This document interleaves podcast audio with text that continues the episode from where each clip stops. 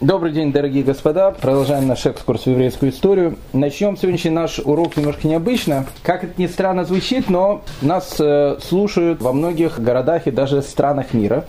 И в частности нас э, слушают многие люди из Соединенных Штатов Америки. Дональд Трамп навряд ли нас слушает, но э, русские евреи, которые там живут, слушают точно. Слушают нас в Чикаго, слушают нас в Нью-Йорке слушают э, еще в нескольких городах. А некоторые не просто слушают, а даже пишут письма. И, а с некоторыми людьми мы даже сейчас э, стали в таких дружеских отношениях, переписываемся друг с другом. К чему я просто это все начал говорить? Потому что на прошлой неделе я получил письмо от нашего слушателя, впервые, кстати, увидел, что нас слушают э, в Голливуде. Ну, не совсем в Голливуде, а в городе-герое Лос-Анджелесе. Человек, я, к сожалению, не знаю его имя, он э, написал только свою фамилию, написал письмо, с которого я решил, что мы и начнем наш сегодняшний урок. Такая вот э, утренняя почта перед, э, э, перед началом э, темы, которую мы сегодня будем раскрывать.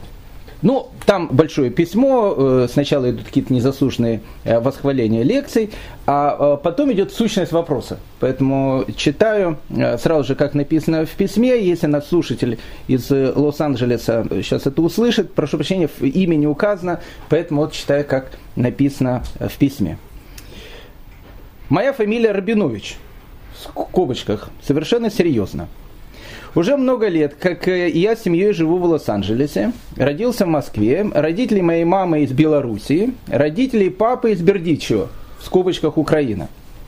Скажите, пожалуйста, а в какой стране могли жить мои предки в веке этак 15 Хороший вопрос, э, господин Рабинович. Э, я э, скажу сразу о том, что э, история она не терпит сослагательных наклонений, а что бы было бы, если бы и различные э, там гадания на кофейной гуще, это тоже очень несерьезно, но э, ради такого вопроса можно предположить, мы можем чисто предположить. Итак, вопрос господина Рабиновича из города Героя Лос-Анджелеса, а где могли жить предки человека, родители из которых из Беларуси и Украины, в начале 15 века? Хороший вопрос. Ну, скажу сразу, господин Рабинович, в Бердичеве они точно не могли жить в 15 веке Бердичев сожгли дотла татаро-монголы, там евреи не жили, это было маленькое какое-то поселение. Отстроили его, и он стал таким большим городом только в 16 веке, поэтому, господин Рабинович, в Бердичеве они точно не могли жить. А где они могли жить? Ну, скажем так, процентов 40 предки современного ашкенадского еврея э, из Москвы, из других любых стран, процентов 40 они могли до сих пор проживать в Западной Европе, это Германия, скорее всего. Немножко в Австрии, немножко в Италии. Это как бы процентов 40 из 100 ашкенадских евреев, предках э, ашкенадских евреев на начало 15 века. 50 процентов к этому моменту это уже те евреи, которые постепенно начинают свой путь на восток.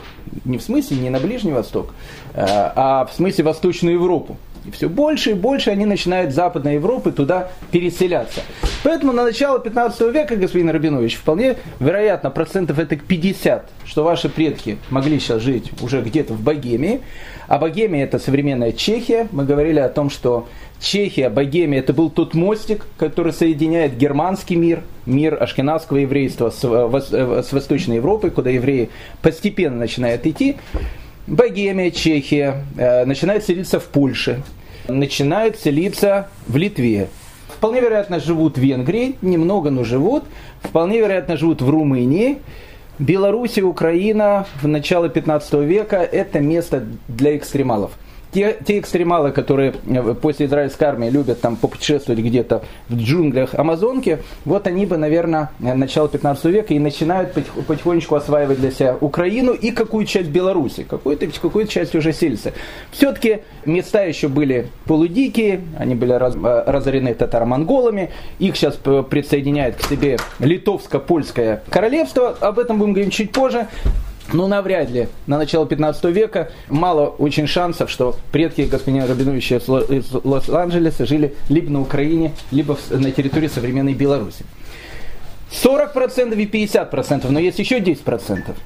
а что эти за 10%? Могу сказать господину Рабиновичу из Лос-Анджелеса, что вполне вероятно, что 10% того, что его предки в начале 15 века жили в Испании. Почему жили в Испании? Потому что когда будет происходить вот это вот страшное изгнание евреев из Испании 1492 года, и огромная масса евреев, которая там жила, будет искать куда ей переселиться, об этом мы будем говорить, будем говорить очень подробно, была небольшая часть, которая двинулась в Европу, в Западную Европу. А была еще какая-то часть, это так процентов 10, которые начали смешиваться с ашкенадскими евреями, и поэтому очень часто, если есть некий Рабинович, Э, который сейчас живет в Лос-Анджелесе, я не исключаю, что в начале 15 века фамилия у него была какая-то либо Гонзалес, либо Абарбанелли, либо еще как, ну не знаю, либо Абулафия, как угодно. То есть все очень-очень смешалось. Это было предисловие. А мы с вами постепенно подходим к началу 15 века, век сумасшедший, век жестокий, но с другой стороны век, который сыграет огромную-огромную роль во всей дальнейшей еврейской истории. Огромную роль. Об этом веке мы будем говорить много. Флаг этого века это сефардское еврейство, это евреи Испании. Мы будем говорить о трагедии евреев Испании, которая будет происходить в 15 веке. Но все-таки давайте начнем 15 век с того, чем мы закончили прошлый урок. Прошлый урок мы закончили все-таки Восточной Европой, куда потихоньку начинают переселяться евреи.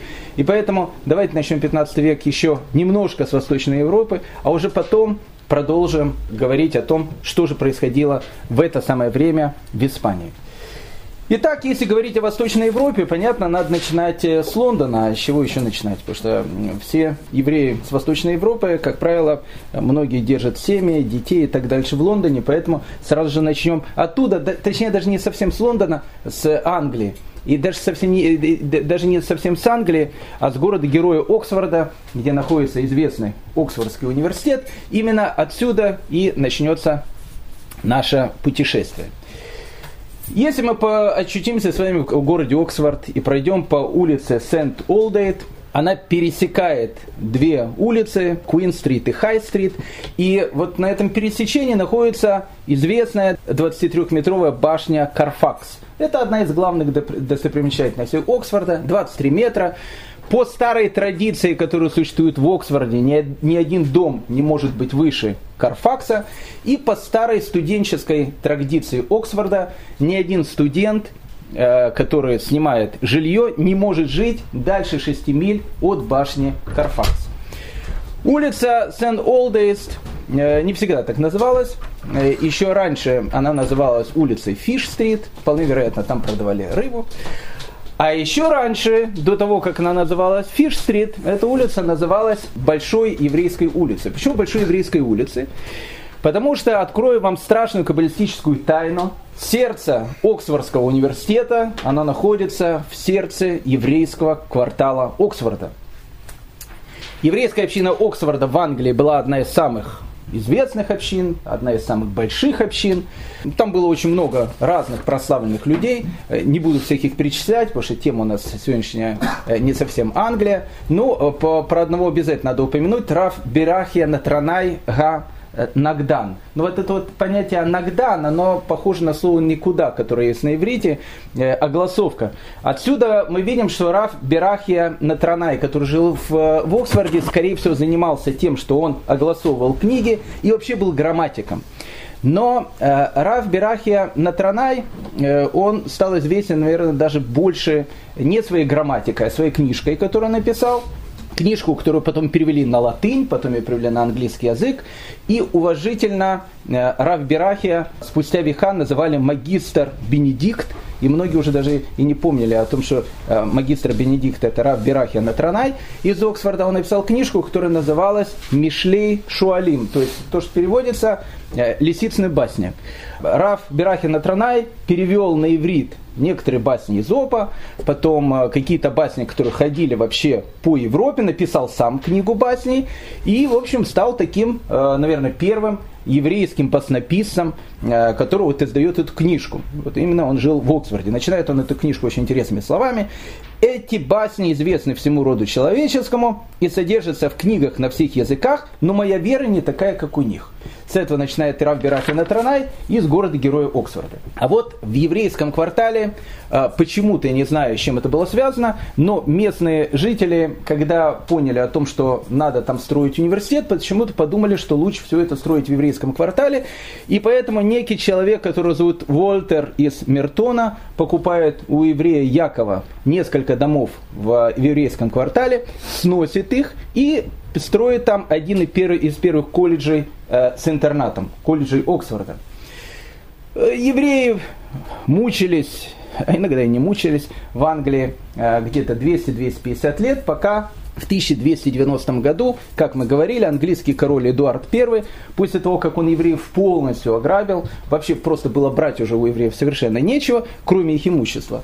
И Эдуард I в 1290 году решает евреев изгнать и все, все имущество, которое было у них, в общем, как то, что называется, прикарманить. И с 1290 года евреев э, в Англии нет. Но осталось имущество – так вот, все имущество, которое э, было у евреев, на этой территории было и решено построить вот как бы сердце нового Оксфордского университета, и поэтому самые древняя часть Оксфордского университета, который называется Балиол колледж, она и находится в, на самом том, что не на есть, еврейском квартале, и еще больше – центральную синагогу Оксфорда, ее перестроили, и она стала тоже составной частью будущего Оксфордского университета.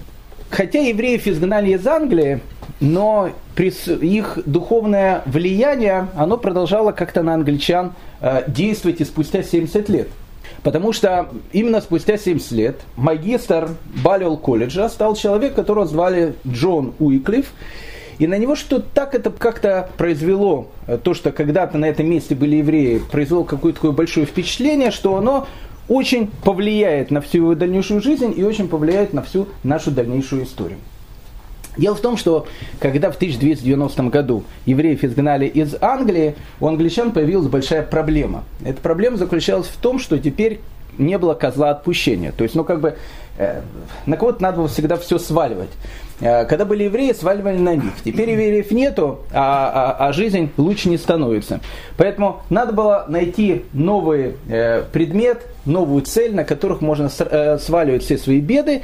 И в, 4, в 14 веке в Англии такая цель была найдена. Как ни странно это звучит, в Англии роль евреев частично заменила католическая церковь.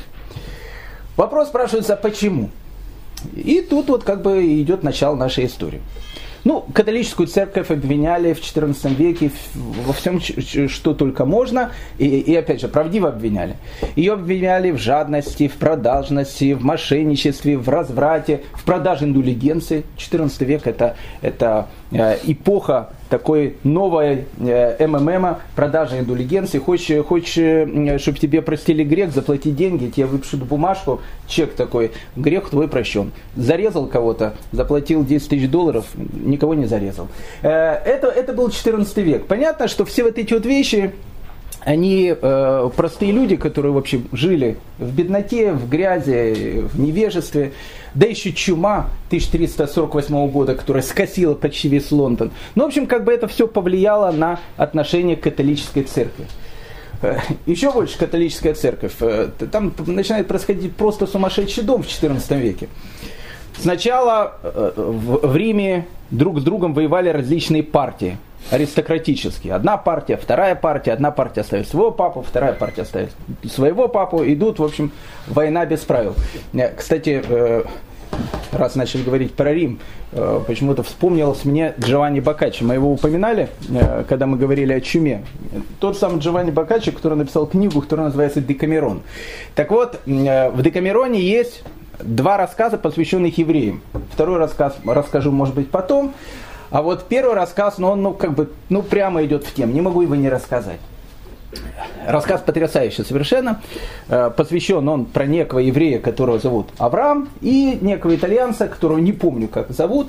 Джованни Бокаччи э, переносит действие в Париж, э, в котором еще евреи доживают в XIV веке. И, в общем, история начинается следующим образом. Живет некий богатый еврей-купец, рядом с ним живет его друг, значит, итальянец, тоже очень богатый, и они дружат друг с другом. Дружат друг с другом. Итальянец так любит еврея Авраама, что он постоянно, у него постоянно все мысли заняты тем, они посвящены бедному еврею, которого зовут Авраам. Почему? Потому что он хороший человек, но так как он христианин, после смерти он не, не спасется, попадет он в ад, ну, в общем, и так дальше. И занимается вот этот итальянский купец таким небольшим э, христианским керувом, пытается своего друга Авраама, в общем, как бы на путь праведный э, уговорить стать. Ну, евреи отказываются, понятно, был евреем, евреем останусь, и, в общем, так дальше.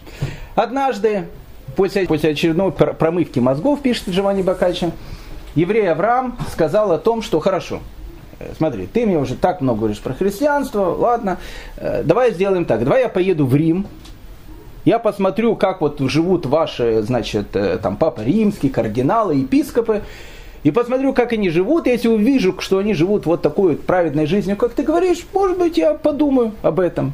Взял и уехал в Рим. Да, тут он начинает отговаривать, только не надо в Рим ехать, может быть, тут, там, нет, только в Рим поеду. И, в общем, поехал Авраам в Рим. Как только он уехал в Рим, говорит этот итальянец своей жене, столько времени, говорит, я потратил на этого моего друга Авраама, сейчас как он приедет в Рим, как увидит, что там происходит, он, он не просто христианство никогда не примет, он со мной разговаривать перестанет. Ну, Авраам приезжает в Рим, написано, поселился в еврейской общине и начинает видеть, тут Джованни Бакачи описывает, что он начинает видеть? Разврат, мошенничество, продажность, какие-то там, э, ну, половина, половина этот э, занимается ну, тем, что э, в, в Тель-Авиве делают парады гордости. Рим был в, 14 веке в Ватикане гордым городом, там мужчина с мужчинами, но все ну, европейский, современный европейский такой город был. Э, какие-то блудницы, которые там ходят, и, и, и все, и все как, как он это, все это увидел, Джованни Бакачи это все описывает. У этого Авраама волосы дыбом стали, особенно когда он увидел, как живет Папа Римский.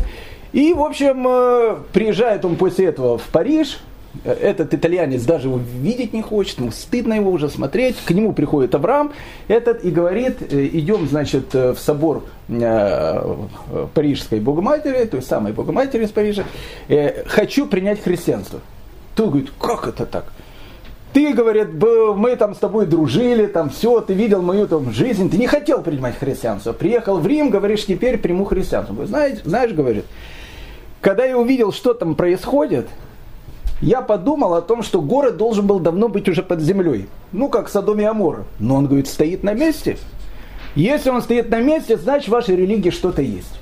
Поэтому, говорит, хочу принять христианство. Ну, вот такая вот э, э, э, анекдотичная, э, немножко трагическая история, э, которая описывает нравы, которые тогда царили, э, царили в, в Риме э, 14 века. Ну, а потом начинается вообще сумасшествие.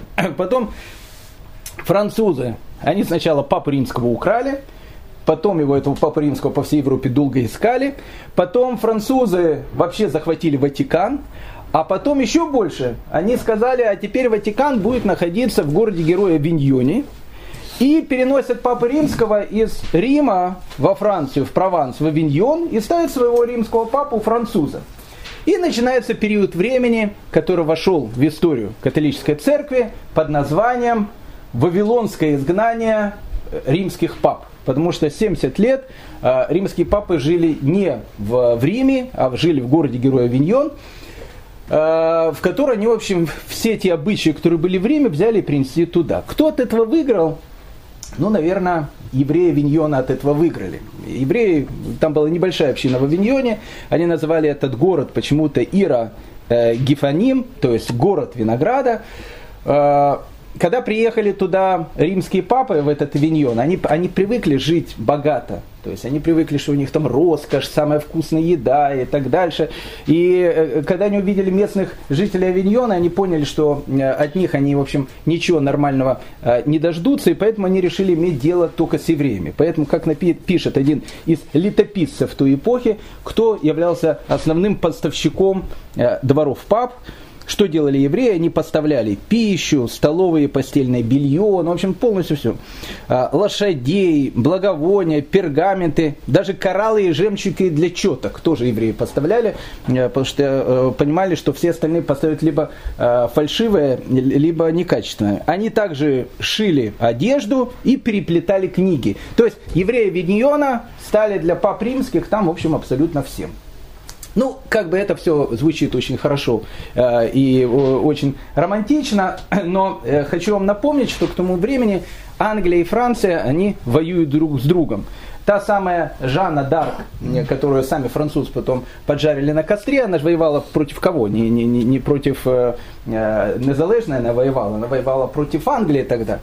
Поэтому, когда для англичан Папа Римский является французом и живет во Франции, и еще там происходит то, что происходит в католической церкви, э, вот это вот брожение, оно начинает вот как- как-то сказываться. И сказалась она на Джонни Уиклифе, э, не знаю, либо это сказалось, либо том, в том, что его офис э, в этом Балиоль, Балиольском колледже в Оксфорде находился в старой э, Оксфордской синагоге. Не знаю, не знаю что э, на него так произвело впечатление, но э, Джон Уиклиф становится как его называют впоследствии, он становится зарей э, реформации в Европе. Джон Уиклиф начинает говорить вещи, за которых еще э, там, лет 20 до этого или 20 после этого Джон Уиклиф не прожил бы ни одного дня. Его зажарили на костре, потом сделали без него э, э, шашлык, и потом бы с удовольствием съели со словами о том, что вот видите, евреи выпили кровь э, христианского младенца Джона Уиклифа. Он начинает говорить вещи, которые ну, звучали тогда не просто как революция, они звучали тогда как гром среди ясного неба. Во-первых, Джон Уиклиф говорит о том, что нужно бороться с тем, что происходит в католической церкви. Нужно отменять индулигенции. Нужно отменять культ святых и даже культ икон, то, что, то, что было вообще э, невообразимо. Нужно отменять церковную иерархию. Как-то не смешно звучит. В Англии в начале 15 века Библию, Танах, ее невозможно было читать по одной простой причине, потому что, а, большая часть населения была безграмотная, б, э, то, что было, было написано на латыни, и в, любой человек, который хотел узнать, а что же все-таки написано в Танахе, он это слышал от безграмотного священника, который слышал от другого безграмотного священника, который кто-то что-то научил, и через пятые руки или шестые руки он воспринимал э, так называемые библейские тексты. Поэтому одна из реформ э, Джона Уиклифа была сделать невообразимое. Он сказал, что Танах, Библию, нужно перевести на английский язык. И что делает? Он ее переводит это было, это была невообразимая вещь. Перевести э, Библию с латыни, с септуаги, э, э, вульгату, э, латинскую, перевести ее на английский язык. Э, еще больше. Он говорит о том, что, что люди должны начать все больше и больше изучать Танах. Как я сказал, за такие вещи его еще бы недавно просто сожгли на костре, но в, именно в, этот исторический, э, в эту историческую эпоху у Джона Уиклифа есть люди, которые его защищают, в частности, один из героев э, шекспировского Ричарда III, герцог Ланкастерский Джон э, э, Гонский, он является тем, который этого Уиклифа защищает, и Уиклифу повезло, умер он в 50 лет, в те времена возраст довольно высокий, э, можно сказать, старец, э, и умер в своей постели. Что, что после таких слов было довольно странная вещь. Но лет через 25 после его смерти в Англии Библия стала вне закона, звучит это, в общем, нормально. В христианской стране Англии Библия стала вне закона в том плане, что если человек ее самостоятельно изучал, его просто могли посадить в тюрьму сразу же за изучение самостоятельное. А еще через 30 лет после этого э, католическое духовенство оно никак не могло простить ему все эти гадости, о которых он говорил. Они э, откопали его кости, это, это часто такая была вещь в Европе. Кости потом сожгли и пепел от этих костей развеяли в реке Свифт, которая, в общем, э, протекает недалеко от Оксфорда. Еще одну вещь, которую открывает Джон э, Уиклиф для себя и для других это была вещь вообще невообразимая. Ведь до этого э, евреи, они всегда были в центре всего. И вдруг евреи, по словам Джона Иклева, впервые становятся не главными злодеями в этой драме, которая называется э, «Человеческая история», а на какое-то время они становятся как бы сторонними наблюдателями. С чем это было связано? Ведь любой человек в средние века прекрасно понимал о том, что, ну, то, что сейчас мы говорили, евреи не от дьявола, рога, копыта, хвост, ну, все, все было понятно. А, Еще больше. Э, любой человек понимал о том, что если все ждут второе пришествие Христа, а, а евреи не ждут, э, значит, как бы э, второе пришествие Христа, значит, ну они кого-то же ждут, значит, кого они ждут? Они, значит, ждут не Христа, они ждут Антихриста. А раз они ждут Антихриста, ну, в общем, как бы вот евреи ждут Антихриста. Три шестерки, шесть, шесть, шесть, и, в общем, вся, всякие фильмы ужасов, это все, это все, значит, к евреям, число 13 и так дальше. И тут Джон Уиклифф заявляет такую вещь, которая была невообразимой. Он говорит, настоящий антихрист это не тот, что ждут евреи. Настоящий антихрист, это знаете кто? Они говорят, кто? Это римский папа. Римский папа настоящий антихрист. Вся вот эта вот вещь, которая клака находится там, это и есть настоящий антихрист. Это была невообразимая вещь, которая была сказана. Ну, потом начинается еще большее сумасшествие. Потом э, к 1378 году папы, э, уже было не один папа и даже не два папа, было три папы, которые друг с другом воевали, то, что, как говорит один известный человек, мочили друг друга в water-клозете. И вот один папа был в Риме, второй папа был в Пизе, третий папа был в Авиньоне, они друг с другом там резали друг друга, делали гадости. И вопрос, который возникает, опять э, Рэбгдалю занесло в какие-то непонятные русла, потому что мы как бы говорили о том, что мы сегодня будем говорить про Восточную Европу, опять начали говорить про Англию, а потом начали говорить про э, Папу Римского, причем, причем то, чем мы тут находимся? Тема-то другая совершенно.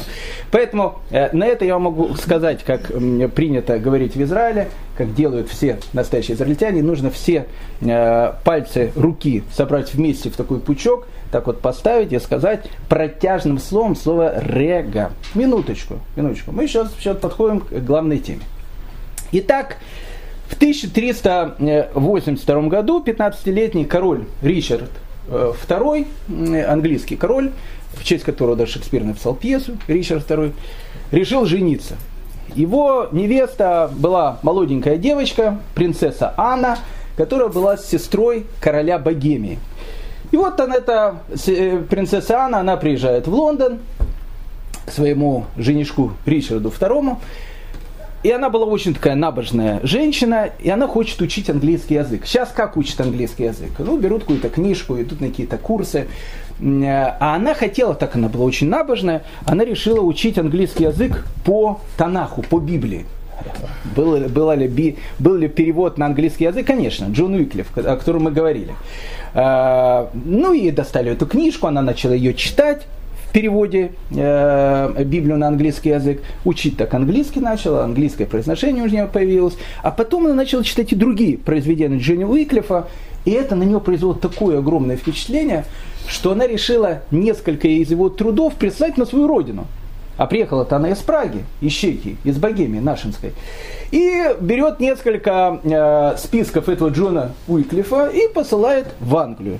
Так, зараза, в скобочках, и появляется в Восточной Европе. Принцесса Анна прожила недолгую жизнь, она умерла в, в 27 лет, но свое черное дело для католической церкви она уже сделала. Книги Джона Уиклифа попали в Прагу. И попали, я вам скажу, на самую, что у меня есть, благодатную почву.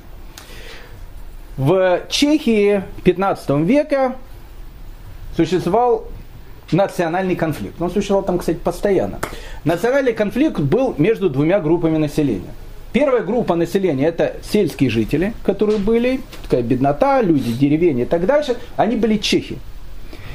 Вторая это такие э, либо помещики, либо какие-то богатые люди. Это были немцы, либо это были чехи, которые практически уже жили как немцы. Мы говорили о том, что почти что все население Праги, оно было чешским.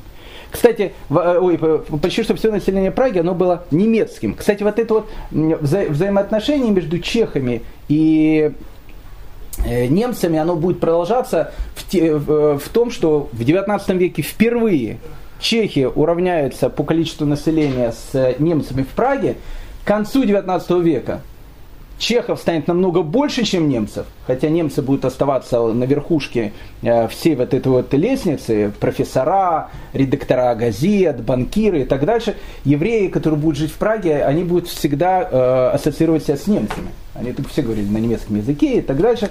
Поэтому не случайно Франц Кавка, если вы поедете в, в, в, в, в Прагу, там только все Кавки говорится, Франц Кавка писал не на китайском языке, как мы знаем, и даже не на чешском, а писал на немецком, потому что это был его родной язык. А, Все закончилось тем, что в 1897 году даже устроили немецкий погром чехи в Праге и били евреев также. Но опять же, евреев били, потому что их считали тоже как немцами. Так вот, и в 15 веке вот это вот взаимоотношение чехи и немцы, оно тоже было довольно серьезным. Плюс еще э, вот эти события, которые были в, в, в 14 веке, страшные, кровавые события, чума, которая там была и, и так дальше, э, недовольство католической церковью, которая, опять же, для простых чехов, она всегда э, ассоциировалась а с немцами, б с грабежом и, и три, три с какой-то оккупацией. Хотя, опять же, как мы с вами говорили, немцы никогда не оккупировали Чехию, сами чехи приглашали немцев туда, и они туда шли вместе, вместе с евреями. И вот э, все это вместе и сыграло э, то, что будет являться, ну, наверное, главной темой сегодняшнего нашего разговора. В Пражском университете к этому периоду э, был декан философского факультета, человек, которого звали Ян, э, по-нашенски Йоханан, по-русски Иоанн, э, по-английски Джон, но по-чешски Ян. Ян из э, небольшого такого селения, которое называется Гусениц, Ян из гусеница. Ну, как бы еще в детстве, ну, как бы у нас назвали Яна из гусеницы, его либо гусеницей называли. Но чехи, я не знаю, если там такое слово гусеница, но есть слово гус. Э, гус это то же самое, что у нас э, гусь. И еще в школьные годы этого Яна из гусениц начали называть Ян Гус. Так Ян Гус и, в принципе, и входит в мировую историю. Ян Гус к этому моменту, когда э, произведения Джона Уиклифа попадают э, на благодатную чешскую э, территорию, он является деканом философского факультета Пражского университета, и тут Ян Гус из-за всех этих вещей, которые он прочел, и того состояния, которое было, он выступает с теми вещами, которые были, если то, что говорил Джон Уиклев, это был, э, э, скажем так, взрыв динамита, то то, что говорил Ян Гус, это было, в принципе, э, взрыв атомной бомбы. Те вещи, которые он начинает говорить. Первая вещь, которая говорит Ян Гус, а где он говорит? Он говорит, это в университете студентам. Антихрист придет не от евреев, он говорит опять же, тема Джона Виклифа. Давайте евреев забудем с антихристом. Антихрист придет не от евреев, а придет из католической церкви. Они и есть настоящий антихрист. Нужно отказаться от икон, культа святых, различных там индулигенций и так дальше, потому что это все вещи, которые, опять же, не соответствуют тому, что написано в Танахе. И вообще, говорит Ян Гус, а Танах-то, Библию вообще мы когда-либо читали, для Яна Гуса очень интересная вещь. Он говорит, посмотрите, ведь более двух третей христианской Библии это то, что христиане называют Ветхим Заветом, то, что у нас называется Танахом. Это большинство. Ян Гус говорит, что мы учим? Мы в основном учим маленькую часть, которая называется Новый Завет. А сам саму вот этот вот весь пласт информации, которую, которую называют христиане Ветхий Завет, мы его совершенно не знаем. Ян Гус идет еще дальше. А для того, чтобы мы его знали, на каком языке мы это читаем? На латыни? А латынь кто это делает? И делали католики, которые с антихристами и так дальше. Поэтому надо читать в оригинале. И Янгус говорит о том, что а для этого надо иврит учить. Надо учить иврит, идти к источникам, иначе все эти вещи смотреть. В 15 веке сказать такие вещи, это было невообразимо. Еще больше. Янгус говорит о том, что многие вещи в Танахе мы не понимаем. А как нам их надо понять? Надо их понять, изучая еврейские источники. И тогда в Чехии одним из самых читабельных человеков, э, э, людей становится магистр Шламо, так его назвали, магистр Шламо, магистр Салабонус, э, это, конечно, Раша, рав Шломо Ицхаки. Он стал очень популярным. Раша начали переводить, начали смотреть, о, вот как Рашу, как интересно он трактует. А мы-то даже не знали, а люди-то вообще никогда Танах не читали. Плюс еще нужно понять о том, что на Яна Гуса, так во всяком случае говорят, очень сыграла фигура другого человека, который в этот момент живет в Праге. Это был главный раввин Праги, человек, которого звали Раф Авигдор Каро. Раф Авигдор Каро ну, это все это мешпуха, мешпуха, кара. Рафьосиф Каро будет человеком, который потом в 16 веке запишет Шульхана Рух. Это итальянская семья. Рафа Виктор Каро, он в тот момент был главным раввином Праги. Это был, кстати, необычный человек. Если вы попадете в Прагу, а в Праге находится самое древнее сохранившееся в Европе кладбище, обязательно подойдите, придите на это кладбище. Вы увидите там самое первое захоронение на этом кладбище. Это, по-моему, 1430 год. Черный камень. Это не настоящий камень. Настоящий камень, его потом унесли. Он находится сейчас в Пражском университете, чтобы он не портился от дождя, потому что это, это первая половина 15 века. Это могила Раф Авигдора Кара. Раф Авигдор Кара, он сыграл такое влияние вообще на еврейскую общину. Кстати, э, известная история, ну, потом, когда мы будем говорить более позже э, о Праге, будем говорить про Маораля из Праги, э, вот этот легендарный голем, которого там сделал Маораля из Праги, это был 16 век. Так вот, есть источники некие, которые говорят о том, что первого голема пражского голема сделал именно Авигдор Кара. Кто такой голем, говорить сейчас не буду. Пусть это будет, в общем, вам э, домашним заданием на лето. А потом мы, в общем, будем обсуждать это в, э, более подробно, когда будем говорить об этих событиях. Раф Виктор Кара был огромным Талмит Хахамом. Он был огромнейшим каббалистом. И еще, Раф Виктор Кара был поэтом. Его папа он погиб в страшном пражском погроме 1389 года. Погром был страшный, э, уже тогда еврейская община была в Праге. Еще раз, Прага на тот момент это чисто немецкий город, практически немецкий город. Поэтому все вот эти антисемитские вещи, они идут не со славянской почвы, они идут именно с немецкой почвы. Это вот э, то, что идет из Германии. Евреи около старой новой синагоги, которая к тому моменту, ей уже было около ста лет, ее построили в конце 13 э, века. Это самая древняя сохранившаяся, кстати, синагога Европы, действующая. Э, играли какие-то маленькие дети, проходил мимо священник, дети э, друг другом, ну как дети, бросали каким-то песком, какой-то песок попал на этого священника, священник побежал на Староместскую площадь, которая находится рядом, начал говорить о том, что жиды пархаты убить меня хотели, там песком бросали. Начинается страшный погром, в результате которого гибнет практически вся еврейская община Праги. Так вот, оставшиеся люди, которые, были, э, которые спасались, они как раз спасаются старой новой синагоге, и там как раз был папа э, Рафа Виктора Кара, он спасается там, туда ворвались погромщики, и все, которые были там, они их всех убили. Поэтому в пражской общине долгое время существовала легенда о том, что по ночам э, в старой новой синагоге собирается миньян из этих людей, которых э, убили в 1389 году, и молятся они там, и поэтому если человек захочет подойти в э, старо новую синагогу ночью, нельзя просто взять и открыть, нужно всегда постучать для того, чтобы, э, если там молятся вот эти души э, убитых в этом месте, э, они как бы, в общем, поняли, что кто-то хочет заходить. Это легенда но она связана была с папой э, Рафа Виктора Кара. Рафа Виктор Кара написал несколько элегий, несколько стихотворений, в которых он описывал этот погром. А одно из стихотворений, которое написал Раф э, э, Виктор Кара, она называлась «Ихат Ехит Вемюхат». На самом деле все вот эти слова, они однокоренные. Оно переводится «один, единый и неделимый». Ну, вещь она была, понятно, посвящена Всевышнему. Янгус, и его последователи, им так понравилась эта элегия, а Янгус, кстати, еще раз, он владел ивритом, что ее перевели на чешский язык, ее начали, ее начали петь уже по-чешски последователи Яна Гуса, которых называли гуситами. В Праге образовалась какая-то вот эта вот гуситская э, революция, о которой уже потихонечку начинают говорить в Европе. Как евреи к этому всему отнеслись? Ну, скажем так, небольшая какая-то часть, они решили о том, что, э, э, ну, это хорошо, наверное.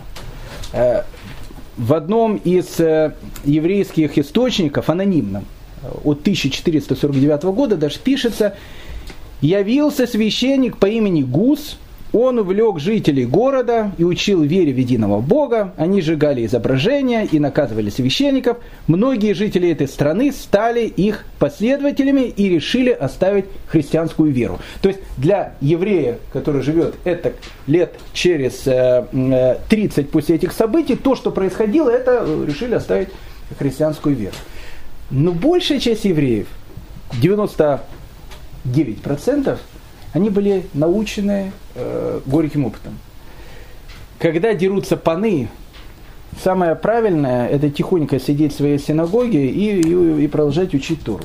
Почему? Потому что, ну, как бы все знают это правило о том, что революцию делает Троцкий, а э, наказывать после этого будет Рабиновича. Поэтому, когда в Праге начинаются эти настроения против католической церкви, а евреи прекрасно понимают о том, что все их собратья, они живут в Европе, которая католическая, самое правильное для евреев было молчать.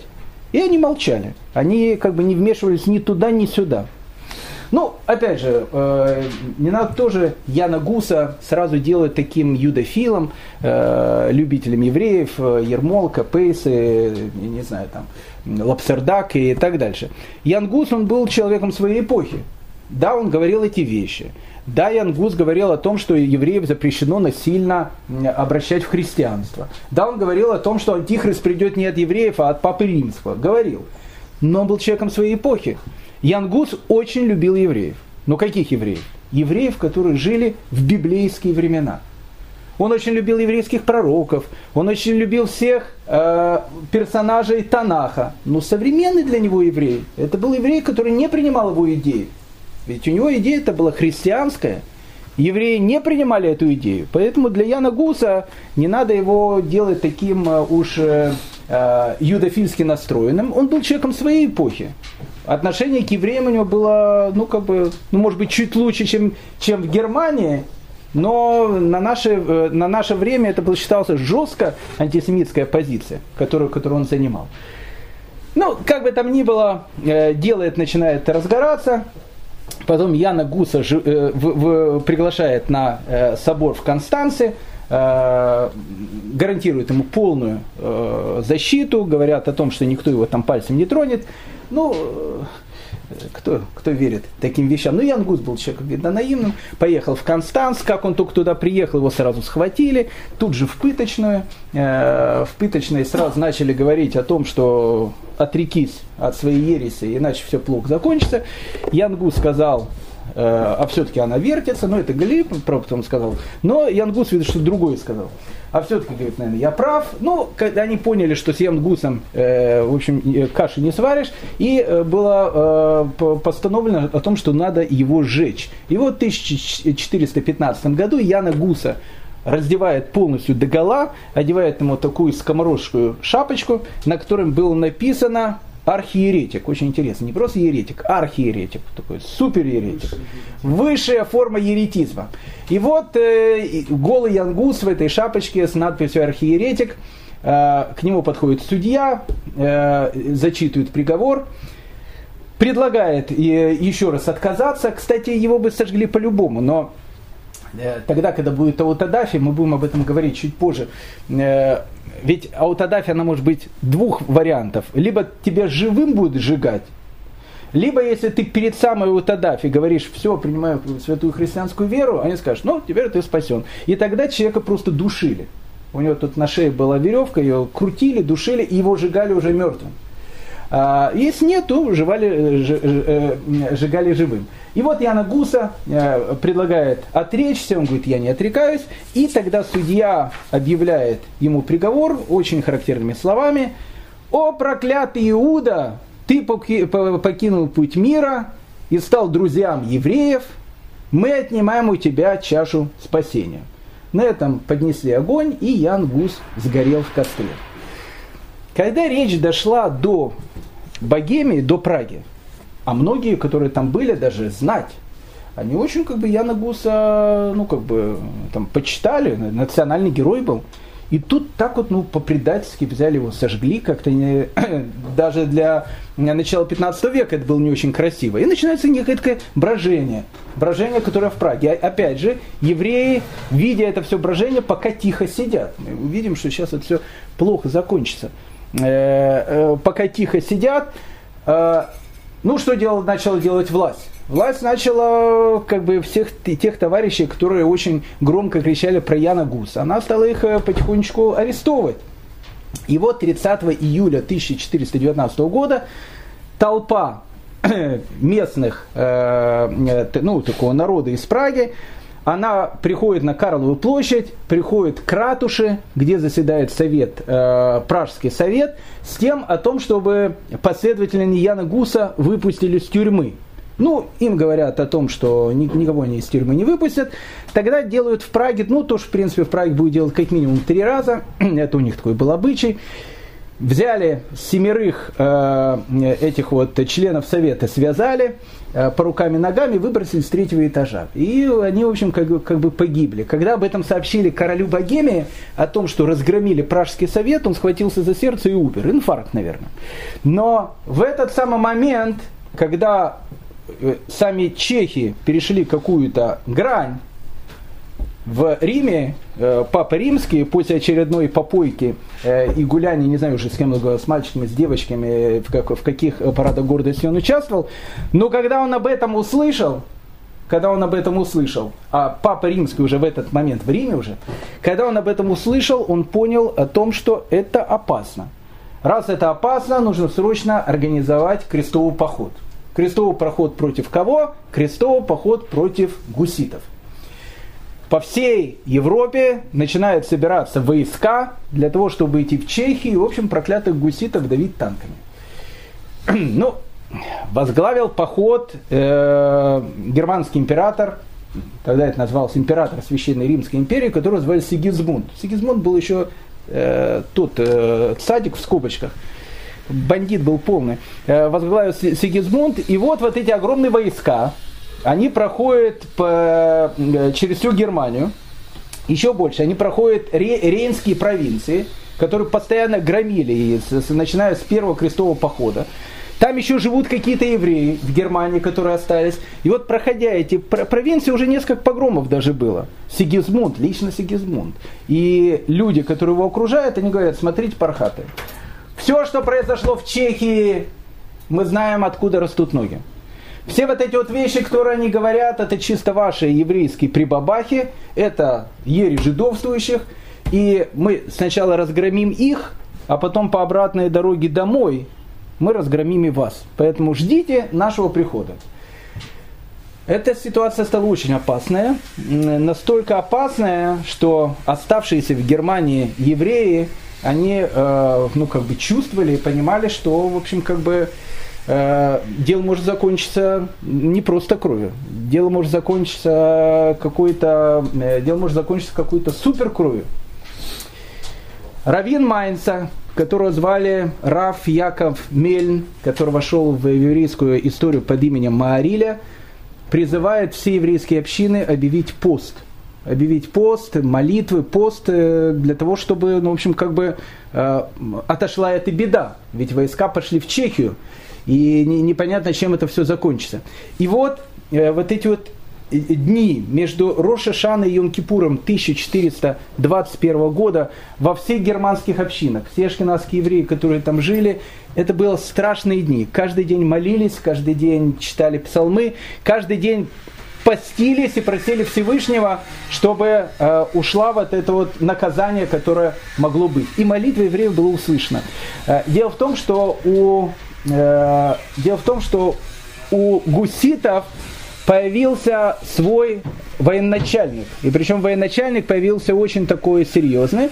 Это был человек, которого звали Ян Жишка. И вот Ян Жишка, он возглавляет э, вот эти э, объединенные силы гуситов и вступает в бой с Сигизмундом. Они вступили в, го, в бой, и надо сказать, что они войска этого Сигизмунда разбили наголо, полностью. И когда остатки армии Сигизмунда, они возвращаются из Чехии обратно в Германию, это уже возвращаются оборванные, раненые, голодные те солдаты, которые еще недавно так браво маршировали по немецким городам, со словами «мы вернемся, мы вам пархаты покажем, э, кто вы тут такие». И, как написано в одном из источников, они ходили и просили милостыню в городах. И написано, и сами евреи иногда их кормили, видя несчастное положение этих оборванных солдат, э, которые, в общем, э, которых так разбили гуситы. Гуситская война она продолжалась около 20 лет. И Сигизмунд э, в Германии э, понимает о том, что как бы гуситов надо, э, с ними что-то надо делать, потому что Папа Римский объявил это делом своей жизни. Ну как, э, как делать? С точки зрения, э, если это христиане, христиан забирали в армию. Евреев в армию не забирали, евреев брали деньги. Поэтому Сигизмунд III он делает постановление о том, что нужно у евреев собирать не просто налоги, отобрать третью часть имущества каждого еврея. И вот евреи, которые живут в германских городах, которые после этой эпидемии чумы находятся там уже на, э, на, на таком статусе временных жителей, у которых появляются какие-то небольшие деньги и грабят постоянно. Теперь проходит специальная комиссия, которая идет от императора и забирает третью часть э, имущества. Но это было еще только начало. Тут надо понять еще важную точку такую. Это, эта точка, она, э, она будет очень-очень важна в дальнейшем повествовании, когда мы будем говорить. В Германии в конце 14 начале 15 века ситуация очень изменилась. До этого евреи являлись составляющей частью экономики страны. То есть, ну, огромное количество вещей, которые было, оно было связано на евреев. Но к концу 14 к началу 15 века воплотилось известное пророчество, что мы сами с усами.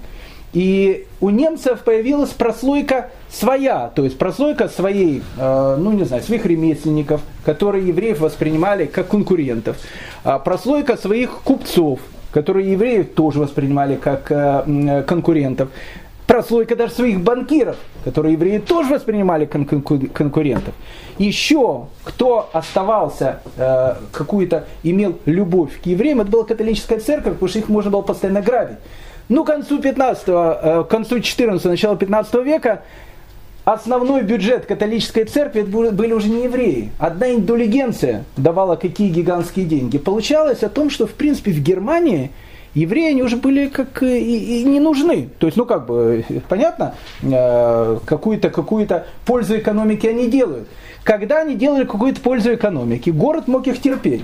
Как только он видел о том, что с еврея уже ничего не возьмешь, город мог э, совершенно спокойно взять и постановить о том, что взять изгнать евреев и все имущество, которое у них есть, просто отобрать. И поэтому, в принципе, весь 15 век – это эпоха изгнания. Евреев постоянно изгоняют. То их изгоняют, то их приглашают обратно. Ну, допустим, в 1424 году решили изгнать евреев из Кёльна. Когда, э, ну, наш, как, как когда ты изгоняешь, э, надо ради чего-то изгнать. Э, было постановлено, написано, что евреев из Кёльна изгоняют как подарок Святой Деве Марии. Вот, вот мы хотим сделать подарок, мы изгоняем евреев из Кёльна. В 1300, 1438 году евреев изгоняют из Майнца.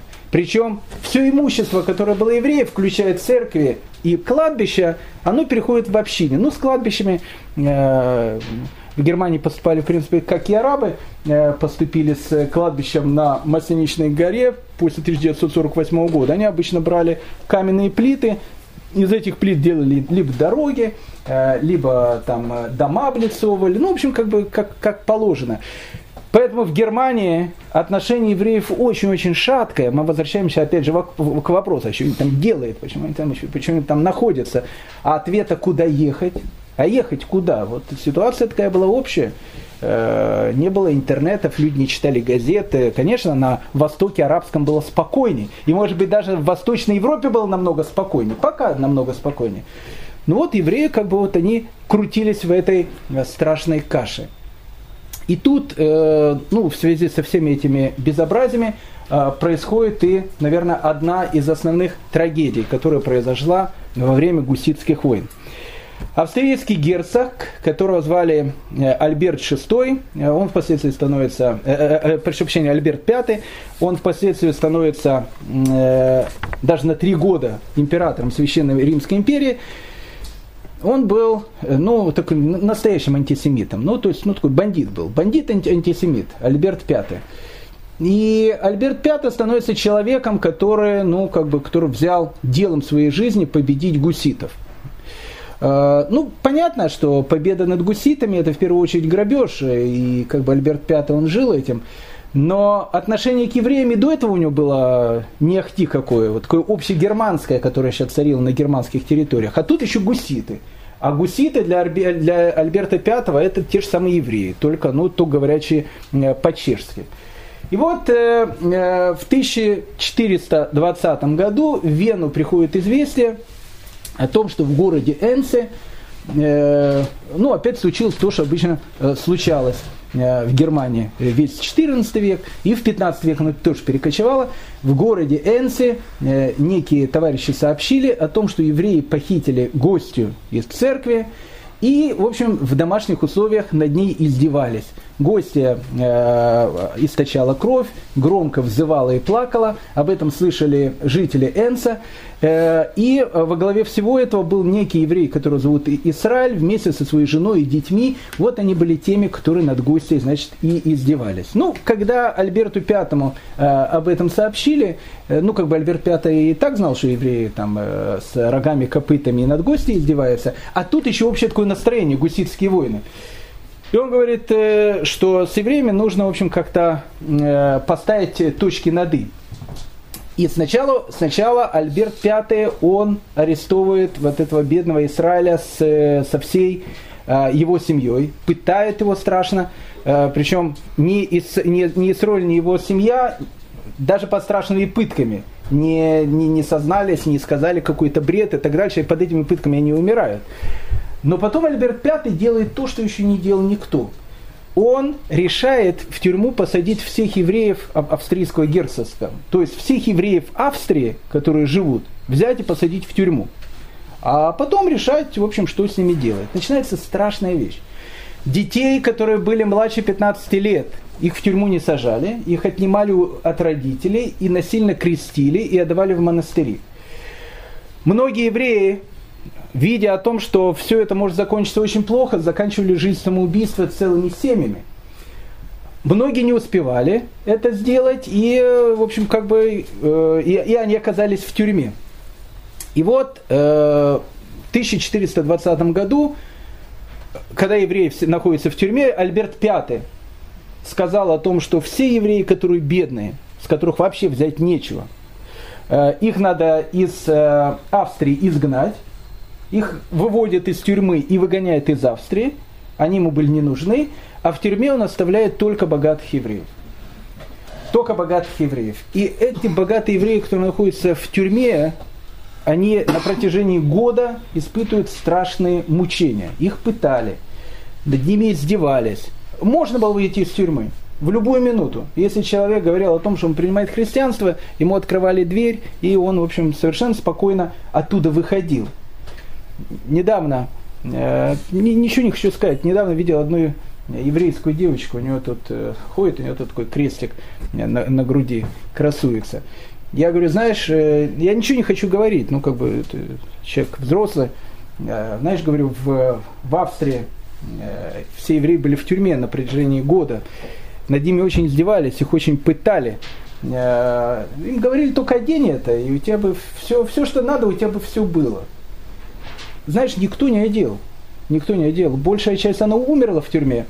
А вот та часть, которая осталась, э, Альберт V понимает, что дальше с ними, ну, как бы делать уже нечего.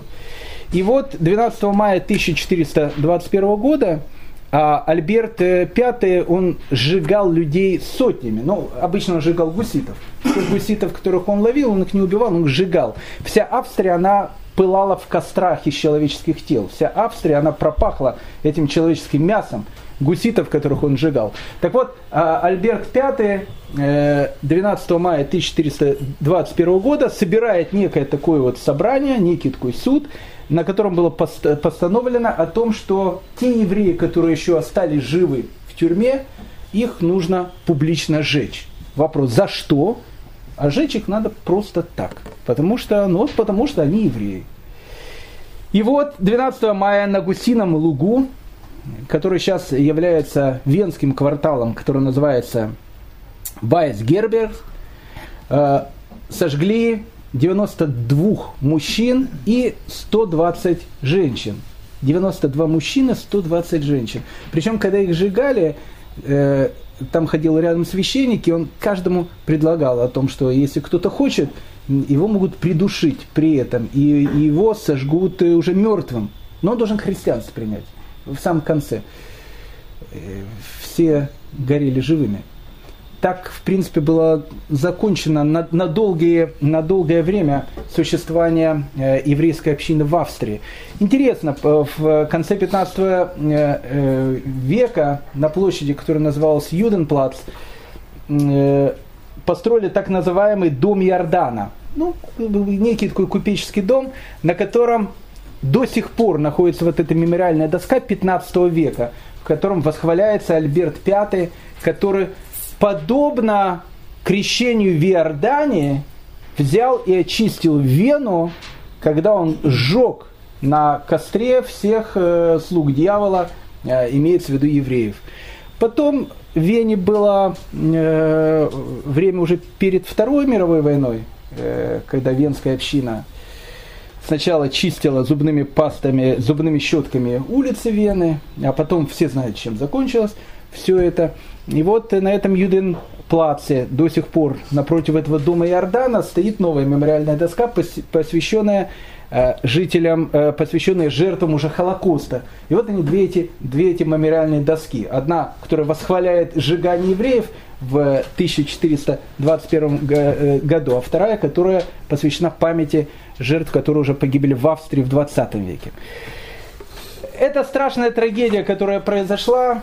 Э, э, евреев изгнали из Австрии, их там не будет 30 лет, и вернутся они только при Фридрихе III, э, который разрешит евреям вернуться в Австрию, но это будет другая история. Фридрих III интересный такой человек, о котором мы, в общем, более позже проговорим.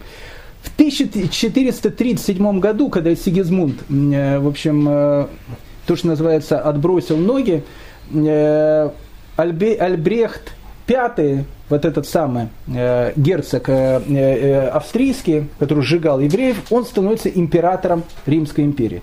И тогда евреи поняли о том, что если этот товарищ, когда был э, губернатором, если можно так сказать, Австрии, герцогом Австрии сжег всех евреев, то что, что теперь будет, когда он становится императором Германии?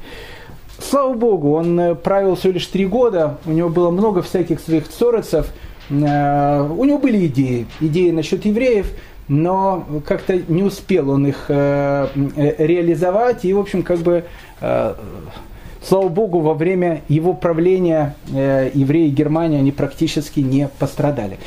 Ну, а тут, тут уже как бы мы подходим к, э, ну, как к заключ, заключительной части этой драмы, которая называется э, «Гуситское восстание». Среди самих гуситов э, начинает образовываться теперь два лагеря. Теперь гуситы начали делиться. Э, был лагерь таких умеренных. Вот Ян Жишка, он был, из, он был великий полководец, он был из умеренных. Ян Жишка, э, он говорил о том, что в принципе Чехия не могут договориться с католической церковью, но на определенных условиях. То есть католическая церковь должна принять какие-то условия реформации. Не то, что она должна там от икон отказаться и так дальше, э, там на папу римского навесить э, и, и, э, там ярлык антихрист, как говорил Ян Гус, может не надо, но э, как бы должны произойти какие-то реформы. Это была одна часть гуситского движения. Вторая часть э, гуситского движения это были люди, которых назвали табориты. Табориты это была определенная песня. Табориты это были такие крайние последователи Яна Гуса.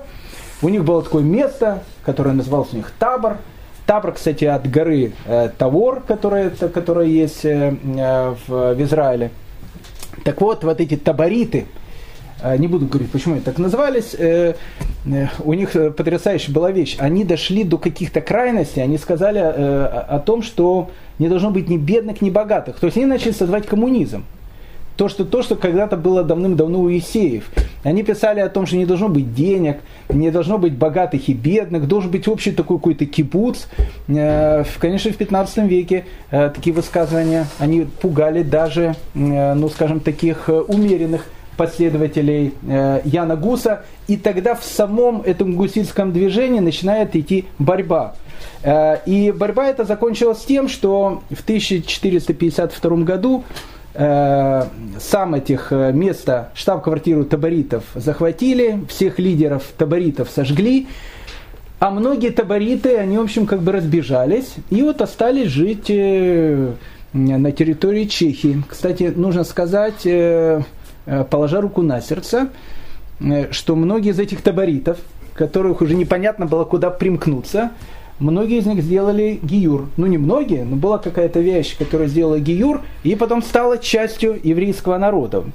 Не знаю, насколько э, эта информация проверенная, но э, Пол Кривачек или Кривачек, известный э, исследователь английский, э, он э, уверяет, не знаю, где он берет эти источники, но он уверяет о том, что, э, допустим, предками известнейшего, опять же, еврейского писателя, который жил в Чехии, Франца Кавки, его друга, которого звали Макс Брод, как раз были табориты, потому что считалось, что было несколько семей в Чехии, которые вели свое происхождение именно от этих таборитов, которые, которые в общем, на каком-то этапе взяли и приняли иудаизм. А в Чехии после всех этих гуситских войн, которые закончились, как бы, как говорится, не было бы э, как-то несчастья, не было бы счастья, но несчастье помогло. Как это говорится? Ну, в общем, что-то в этом роде. Э, образовалась ситуация совершенно потрясающая. Ведь многие э, чешских крестьяне, они были в гуситских войсках. Они, по, они, кстати, гуситов поддерживают. Кстати, интересно, э, если уже говорим, на Староместской площади в Праге у них есть церковь э, э, там, э, Святого Николая, так она у них называется. Это, кстати, э, церковь, которая, с, не знаю, с 20 века так точно, она стала официальной гуситской церковью э, Праги. Есть такая гуситская церковь. А в центре Староместской площади, которая до сих пор э, остается католической страной, э, стоит памятник Ян Гусу, который считается национальным героем, который э, против католицизма боролся. Вот это интересная такая вещь. Так вот, э, что интересно, что многие крестьяне погибли э, в результате этих войн. Э, вся Богемия, Чехия, Богемия, Моравия, ну, все вот эти вот, Силезия, в Силезии больше немцев было, Богемия, Моравия, э, там, где были все эти гуситские войны, э, она находилась в страшном экономическом упадке. И вот после этих гуситских войн э, богатые э, помещики, которые были либо чехами, либо немцами, которые уже, кстати, немножко проникли вот этой э, где-то веротерпимой идеи Яна Гуса, э, после всех этих войн понимают о том, что экономику нужно поднимать. И тогда они дают еще один клич, уже после гуситских войн, о том, что те евреи Германии, которых продолжают изгонять из городов, в принципе, они могут приезжать в Богемию, потому что в Богеме их примут с распростертыми объятиями. И тут вот после гуситской волны, э, войны начинается еще одна волна ашкенадских евреев, которые начинают смотреть все больше на восток и начинают даже в Восточную Европу переселяться. Так заканчивается вот эта гуситская э, эпопея, но опять же, еще раз, весь 15 век, он будет, конечно, идти под знаменем э, сефарского еврейства.